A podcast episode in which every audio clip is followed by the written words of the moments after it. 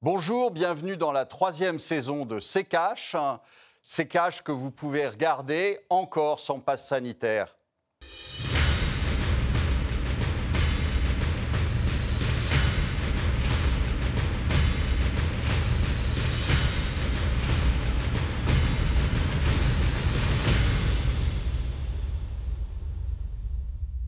Bonjour, aujourd'hui nous allons vous parler de la Réserve fédérale américaine et de la Banque centrale européenne. Bonjour Amira. Bonjour Olivier, bonjour à tous et bienvenue dans caches. La dernière réunion du Conseil de la Réserve fédérale américaine a livré ses conclusions. C'est un peu flou euh, pour l'instant, mais ça se précise. La Fed pourrait bien fermer le robinet. La majorité de ses membres se disent euh, favorables au tapering, une réduction des achats d'actifs. On en parlera en deuxième partie avec notre invité, l'économiste et directeur du cabinet euh, Rinzen, Pierre Bentata. Et à peine l'annonce de la Fed publiée, déstabilisation des marchés mondiaux. C'est le tiroir cash d'Antoine Vassas.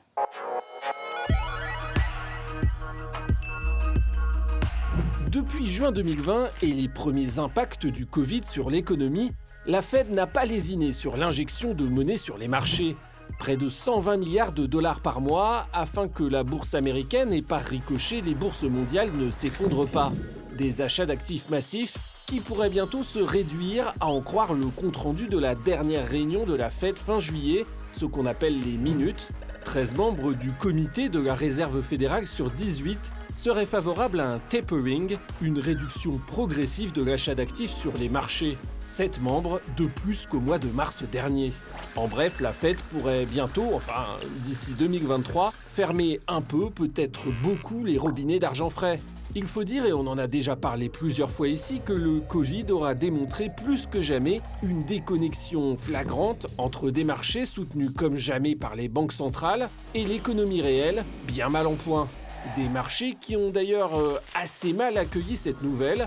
Les indices boursiers ont tous clôturé à la baisse après la publication de ce compte-rendu de la Fed. Reste à savoir si la Fed joindra les actes à la parole et si les marchés pourront un jour se passer des aides massives des banques centrales. Olivier, la Fed n'est pas vraiment précise. Elle a dit dans un premier temps euh, la croissance euh, repart, donc plus besoin de faire euh, tourner la planche à billets comme ça. Puis elle dit tout de même qu'elle surveillera de près hein, l'évolution de la situation sanitaire. Est-ce que la Fed finalement va aller jusqu'au bout? Non, bien sûr que non. Et, on n'est pas dans, le premier, dans la première fois. C'est-à-dire que euh, souvenez-vous de ce qui s'est passé fin 2018. Fin 2018, euh, M. Powell nous explique que euh, ça y est, on a beaucoup de croissance, que le taux d'intérêt normal, normatif, c'est 3,5%. on est à 2,5% à ce moment-là, et c'est 3,5% parce que c'est soutenable pour une économie qui va tellement bien et qui, et qui croît. Donc, euh, à ce moment-là, les marchés euh, tombent, tombent d'une vingtaine de pourcents sur, les indices américains, sur les indices actions américains. Là, les taux se tendent, on monte au-dessus de 3. Et, euh, et, là, vous voyez M. Powell qui revient quelques semaines seulement plus tard pour nous dire que euh, finalement, on avait du mal comprendre, ou il s'était mal exprimé, ou euh, euh, il y avait quelque chose qui n'allait pas. Et donc, bien sûr, il recommençait à, acheter massivement des obligations pour faire rebaisser les taux, et il rouvrait la planche à billets. Donc, vous voyez que finalement, aujourd'hui, les banques centrales sont market dépendantes et non plus data dépendantes, c'est-à-dire qu'elles ne dépendent plus des chiffres économiques, elles dépendent des marchés. C'est les marchés qui ont la main. Aujourd'hui, les marchés disent, à chaque fois qu'il y a ce genre de déclaration, ils secouent un peu euh, euh, et, et, regardent ce qui tombe. Et ce qui tombe, c'est M. Powell systématiquement en disant non, nous avons dû mal se comprendre. Pourquoi il dit ça? Tout simplement parce qu'aujourd'hui, on est dans un tel état d'avancement en termes de dette et en termes de, ce que doit aujourd'hui euh, euh, mettre comme nouvelle dette en face d'un déficit budgétaire abyssal. euh, est, est obligée de mettre. Et donc, la Banque centrale, il faut qu'elle achète ses obligations. Et comme il faut qu'elle achète ses obligations, eh bien, figurez-vous qu'elle n'a pas le choix. Et donc, tout ça, c'est du, c'est du, c'est de la communication. C'est de la communication pour essayer de freiner un petit peu les choses. C'est de la communication pour maintenir en état les, marchés et euh, euh, un semblant euh, d'activité économique.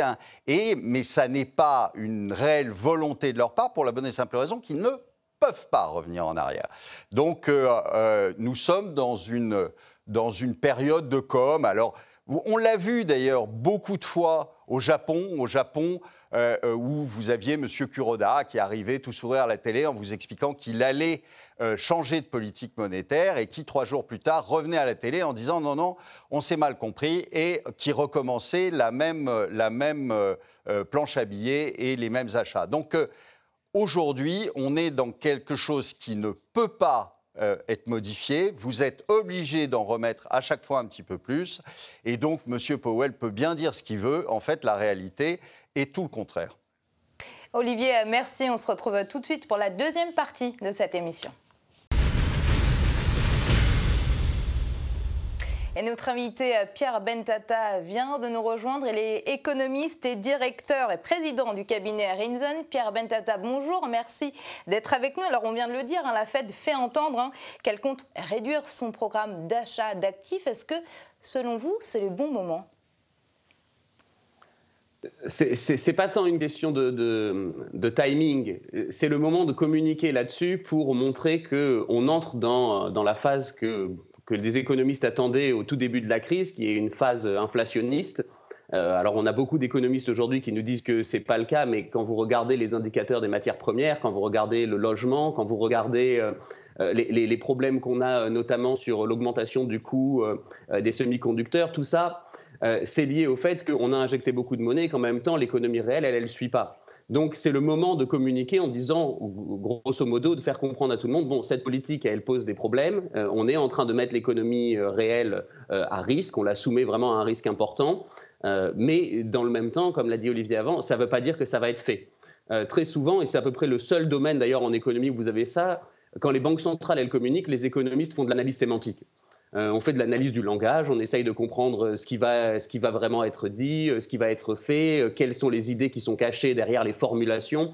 Donc on sait que c'est un jeu qui est vraiment un jeu de communication. Et là, l'objectif, c'est vraiment de dire on entre dans la phase inflationniste. On entre dans, dans, une phase qui est problématique, qu'on craignait et qu'en même temps, on a essayé de se convaincre qu'il n'aurait pas lieu.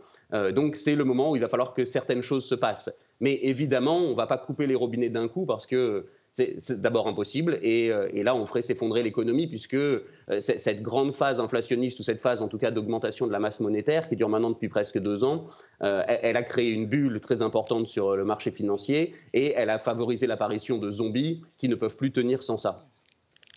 Alors, vous allez voir euh, le graphique. Hein. concrètement, la Fed a acheté 120 milliards de dollars d'actifs par mois depuis euh, juin 2020, donc depuis euh, plus d'un an. Olivier, c'est énorme et ces achats d'actifs, ce sont des stimulants visant à soutenir une croissance positive. Sans eux, comment feraient finalement les États-Unis? Non, non, alors je vais, je vais remettre un peu les choses en place. ces 120 milliards ne sont pas là pour stimuler l'économie. Ces 120 milliards sont là pour stimuler la bourse et uniquement la bourse, c'est-à-dire et, maintenir les taux d'intérêt en bas. Ils ne sont pas là pour... Euh, euh, ça, vous pouvez faire autant de quantitative easing que vous voulez, ça ne relancera pas l'économie. Ce n'est pas un booster d'économie. Ce n'est pas pour ça que LVMH euh, ou Microsoft ou Google vont vendre plus. Donc, ça n'a rien à voir avec une, économie. Je vous ai dit tout à l'heure, les, banques centrales aujourd'hui sont market dépendantes et uniquement market dépendantes. Donc si elles ne veulent pas aujourd'hui réduire leurs achats, c'est tout simplement parce qu'elles savent très bien que le jour où elles annonceront réellement une réduction de leurs achats, les marchés vont s'effondrer et que là, il faudra y revenir. Et on l'a vu, je vous ai dit, en fin 2018, où on a vu très bien que ça n'était pas tenable. Les marchés l'ont signalé et ils jouent avec ça, les marchés. C'est-à-dire qu'ils savent très bien qu'ils ont le pouvoir au final et que s'ils veulent, ils secouent un peu et que la Banque centrale va arriver au grand galop pour les aider, pour soutenir la bourse et uniquement la bourse. Donc l'activité n'a rien à voir là-dedans. Hein. On le sait depuis quand même maintenant 12 ans que le quantitative easing ne sert à rien pour relancer l'activité. J'espère que tout le monde s'en est aperçu et que tout le monde en est conscient. En revanche, ça crée des bulles, ça, il n'y a pas de problème, ça crée des bulles et surtout, ce qu'ils veulent faire, c'est maintenir les taux euh, bas pour la bonne et simple raison que les États doivent émettre une somme d'obligations qui est juste ahurissante, avec toutes les dispositions qu'ils ont prises pour soi-disant aider l'économie, et donc ils doivent émettre des, montants ahurissants, je vous dis, que ce soit en Europe ou que ce soit aux États-Unis, et que pour ça, eh ben, il faut bien trouver un acheteur. Et que l'acheteur aujourd'hui, c'est qui? C'est la Banque centrale. Pierre Bentata, vous parliez à l'instant euh, d'économie réelle. Concrètement, justement, si la Fed ferme le robinet, quelles seront les conséquences sur cette économie réelle? Bah, c'est tout le paradoxe de la situation, en fait, mais, qui, remonte à, qui, remonte euh, aux années 2000, qui remonte à la, bulle Internet. Euh, on a une déconnexion, entre le marché réel et le marché financier et, qui crée une relation qui est complètement asymétrique. Euh, si les marchés financiers vont bien, ça, n'apporte pas particulièrement ou pas obligatoirement euh, un bien-être supplémentaire ou une relance dans l'économie réelle. En revanche, s'ils vont pas bien et s'ils s'effondrent, ça a un impact négatif sur le marché réel. Donc, on est dans une situation qui est un peu, un peu bizarre où finalement le marché financier gère un peu le, jeu économique ou les politiques économiques et, ça bénéficie pas forcément au marché réel. Là, dans ce cas, si on arrête tout d'un coup, euh, si vous avez des bulles, c'est une explosion d'une bulle, c'est de l'argent qui disparaît. Euh, et donc, bon, bah, quand c'est de l'argent de, gros fonds qui ont euh, spéculé et qui utilisent, ou qui ont investi d'ailleurs, mais qui utilisent de, l'argent uniquement, disons, fictif ou de la planche à billets, c'est pas grave. Sauf que dans le paquet, vous avez aussi des, gens comme vous et moi qui peuvent avoir des assurances vie, qui peuvent avoir placé de l'argent ou simplement déposé à la banque. Et donc là, si les bulles explosent, vous aussi, vous vous retrouvez pauvre.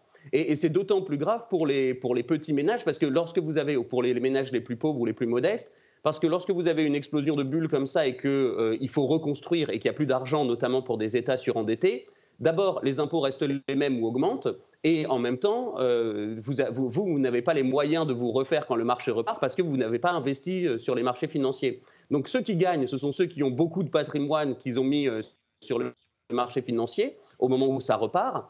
Alors que euh, ceux qui perdent, c'est ceux qui simplement payent des impôts et qui n'ont pas les moyens de, ou qui n'ont pas, qui, pas eu la, euh, cette, cette, attirance au départ pour le, marché financier. Donc l'explosion d'une bulle, elle va être néfaste pour le marché réel et principalement pour les ménages les plus pauvres. D'où l'impossibilité en fait de couper les robinets, mais aussi la peur de, continuer, de, continuer dans cette stratégie parce que à terme, vous avez simplement des risques inflationnistes qui sont très forts et là aussi des risques inflationnistes ben, en fait, ça pénalise les gens qui ont les comportements les moins risqués.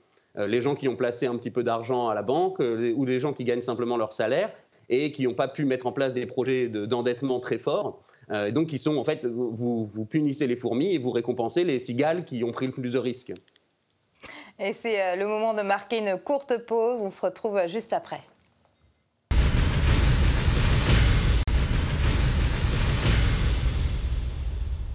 Et de retour dans ces euh, si vous nous rejoignez, émission toujours euh, consacrée aux annonces euh, de la Fed. Fermera-t-elle le robinet Quand? Le peut-elle vraiment? Réponse avec Olivier Delamarche, toujours, et notre invité Pierre Bentata, économiste et président du cabinet Rinzen.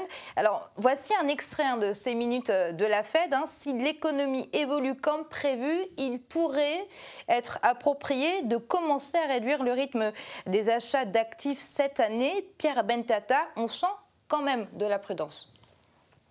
Oui, c'est ce que je vous disais. C'est, les économistes, dans ce cas-là, se mettent tous à aller vraiment faire de l'analyse sur qu'est-ce que signifie chaque mot, euh, pourquoi celui-là est utilisé au conditionnel. Et là, on voit bien qu'en fait, on vous dit, bon, si tout se passe comme prévu, que tout va bien et que finalement euh, nos modèles sont vrais et que par miracle, il n'y a, pas trop de problèmes, euh, on va diminuer. Mais euh, vous voyez bien, vous avez du conditionnel, on pourrait commencer à réduire le rythme des achats, donc ça ne veut pas dire qu'on va arrêter non plus. En fait, c'est simplement une mise en garde en disant, voilà, on, s'aperçoit que ce qu'on craignait est en train d'arriver. pendant longtemps, on nous a dit non, non, l'inflation, ça n'existe plus, il n'y a, plus aucun souci, toute la théorie monétaire est, fausse, qui nous dit qu'une augmentation de la masse monétaire se traduit par de l'inflation. Bon, on s'aperçoit que finalement, là, il y, a un petit retour de cette vision orthodoxe de l'économie. Euh, et qu'il euh, va falloir le prendre en considération parce qu'une euh, crise inflationniste, c'est un vrai problème pour une économie. On ne sait pas comment on sort lorsqu'on a une super inflation, on ne sait pas comment on en sort sans, causer des gains importants. Donc, ici, c'est une façon de tirer la sonnette d'alarme en disant on va continuer, on va continuer évidemment à soutenir l'économie financière, mais attention, il y a un problème. Oui, Olivier, prudence pour certains, vous diriez plutôt que finalement la Fed est coincée la, Fed est, réellement coincée. C'est-à-dire que aujourd'hui, moi, je, ne crois pas euh, du tout à, une résurgence euh, euh, massive de l'inflation. Pourquoi? Parce que ça voudrait dire qu'il y a de l'activité. En fait, c'est quoi l'inflation? Au départ, c'est quoi? L'inflation, c'est le, temps que met euh, l'offre pour s'ajuster à une demande qui arrive comme ça euh, euh, et qui est forte. Or, aujourd'hui, ce n'est pas le cas. La demande n'est pas forte. Et secondo, vous êtes à, des taux d'utilisation des capacités qui est à autour de 70%. Donc, on est loin d'avoir un décalage dans le temps. On est loin d'être obligé de construire des usines pour s'adapter à la demande. En plus, on a encore plein d'usines zombies qui créent de, des surcapacités qui font qu'on euh, on est, loin de ce problème-là. Donc l'inflation dite classique, euh, euh, elle n'est pas là. Il y a une inflation qui est, due à la Banque centrale, purement sur des matières premières, par exemple sur de l'énergie. C'est-à-dire que euh, vous mettez de l'argent, les banques, euh, à défaut de jouer sur les marchés actions ou les, marchés obligataires, qu'est-ce qu'elles vont faire? Elles vont aussi jouer sur les marchés de matières premières.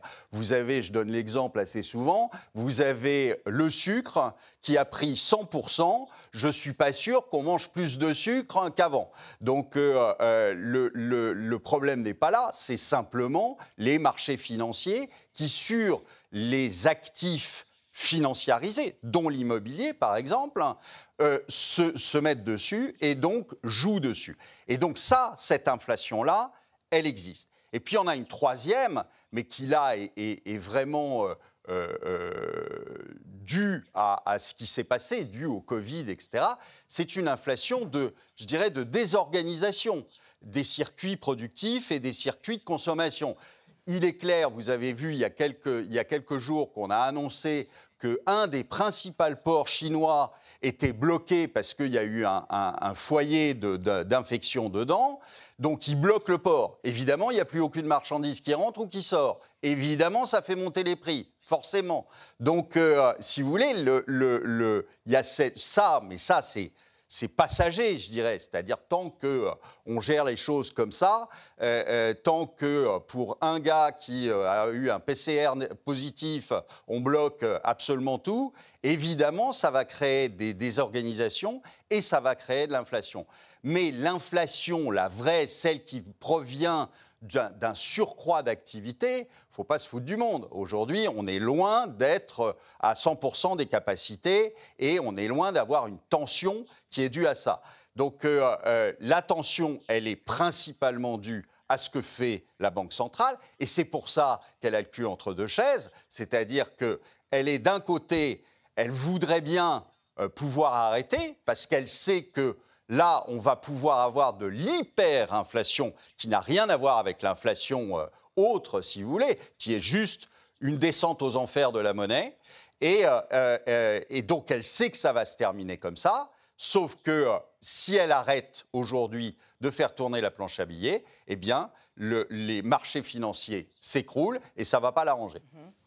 Oui, les marchés euh, financiers euh, s'écroulent. Hein. Justement, on va regarder les indices euh, boursiers. Hein. Suite aux annonces de la Fed, on a eu moins 1% pour le Dow Jones, pareil pour le Nasdaq et moins 2,49% pour le CAC 40.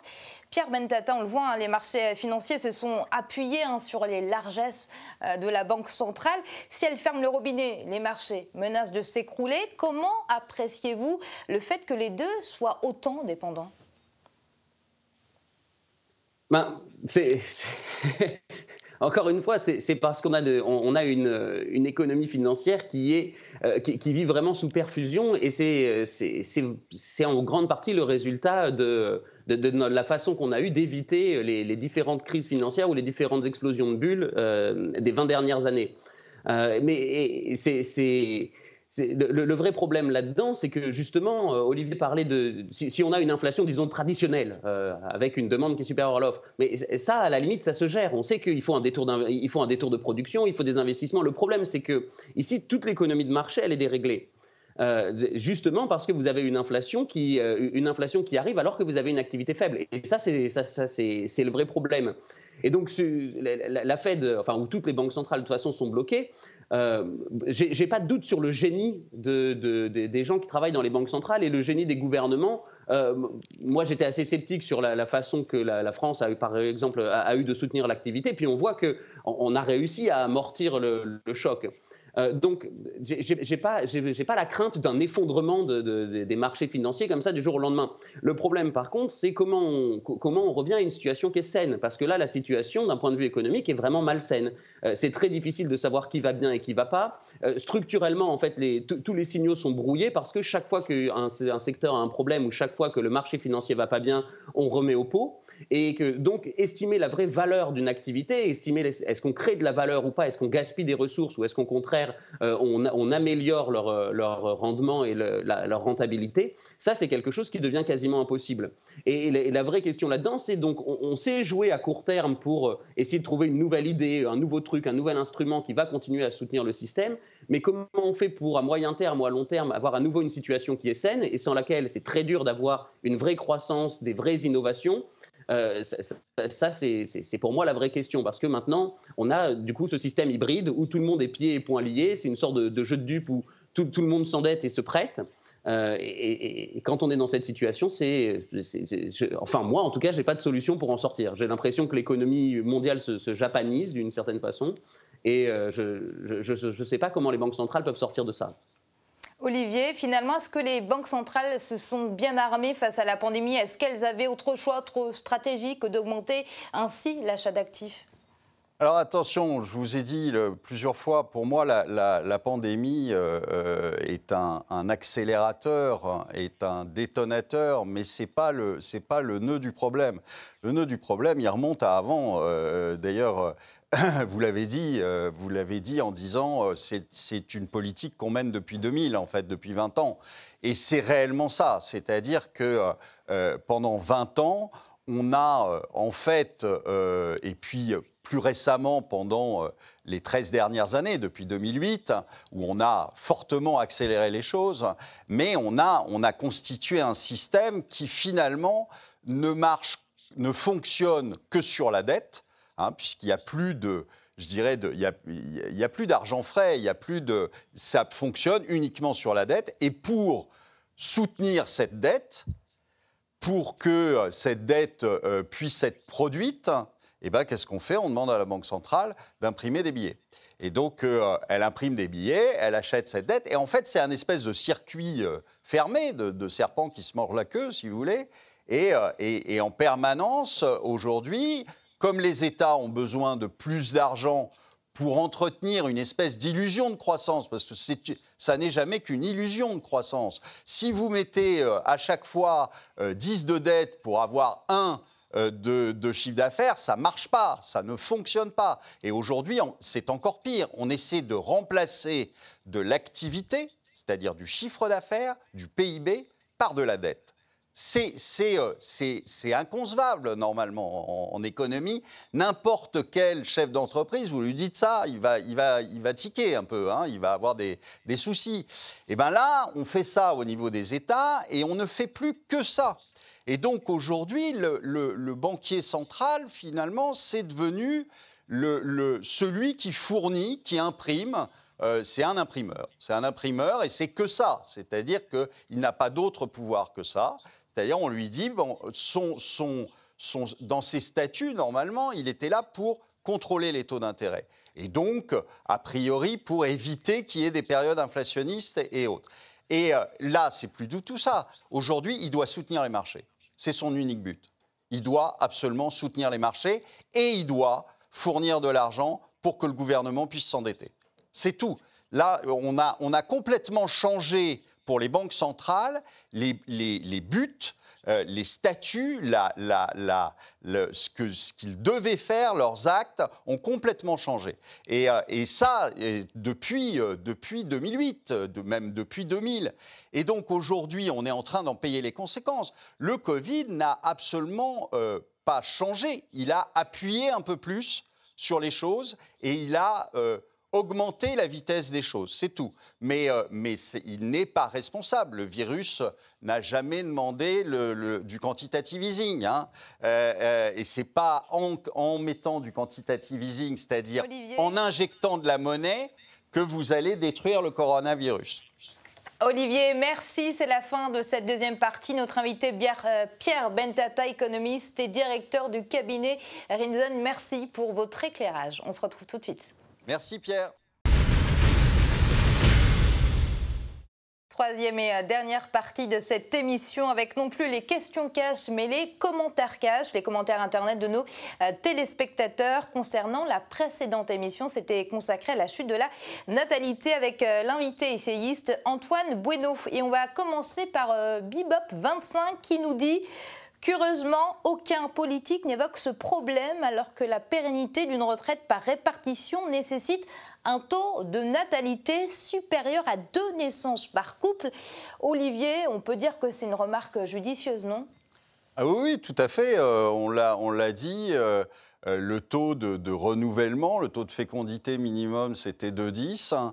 Euh, et on est loin en dessous dans euh, tous les pays européens, aux États-Unis aussi, au Japon aussi, en Chine aussi.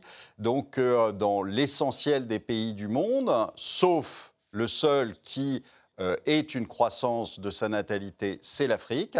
Mais mis à part ça, tout le reste, et encore c'est très disparate en Afrique, tout le reste des continents euh, sont euh, touchés par ça. Et on est touché, on est, euh, on est à des taux de fécondité qui sont très très en dessous, c'est-à-dire qu'on n'est pas à 1,90 ou à 2. On est euh, euh, euh, maintenant, alors on n'a pas les derniers chiffres depuis le Covid, mais on sait que ça s'est effondré sur, sur quelques mois. Donc on sait qu'en Espagne, en Italie, on va être plutôt autour de 1,10. Un 15 peut-être, et, et, en France, on va probablement descendre autour de 1,60. Euh, on était à 1,84 avant le, avant le, Covid. Donc euh, voilà, on sait que ça va très mal se passer parce que en plus de ça, euh, aujourd'hui, on a une population donc qui vieillit et on va se retrouver avec un taux de dépendance qui va être proche de 1 rapidement. Et proche de 1, ça veut dire que vous avez un actif pour un dépendant et que là, les problèmes commencent. Merci Olivier, merci à tous de nous avoir suivis. C'est donc la fin de cette émission, émission à retrouver sur notre site rtfrance.tv. Et n'hésitez pas à laisser des commentaires. Je vous dis à bientôt. La semaine prochaine, vous retrouverez Estelle Farge et Olivier. Je vous laisse le mot de la fin. Bien écoutez, en matière de banque centrale, communication n'est pas action.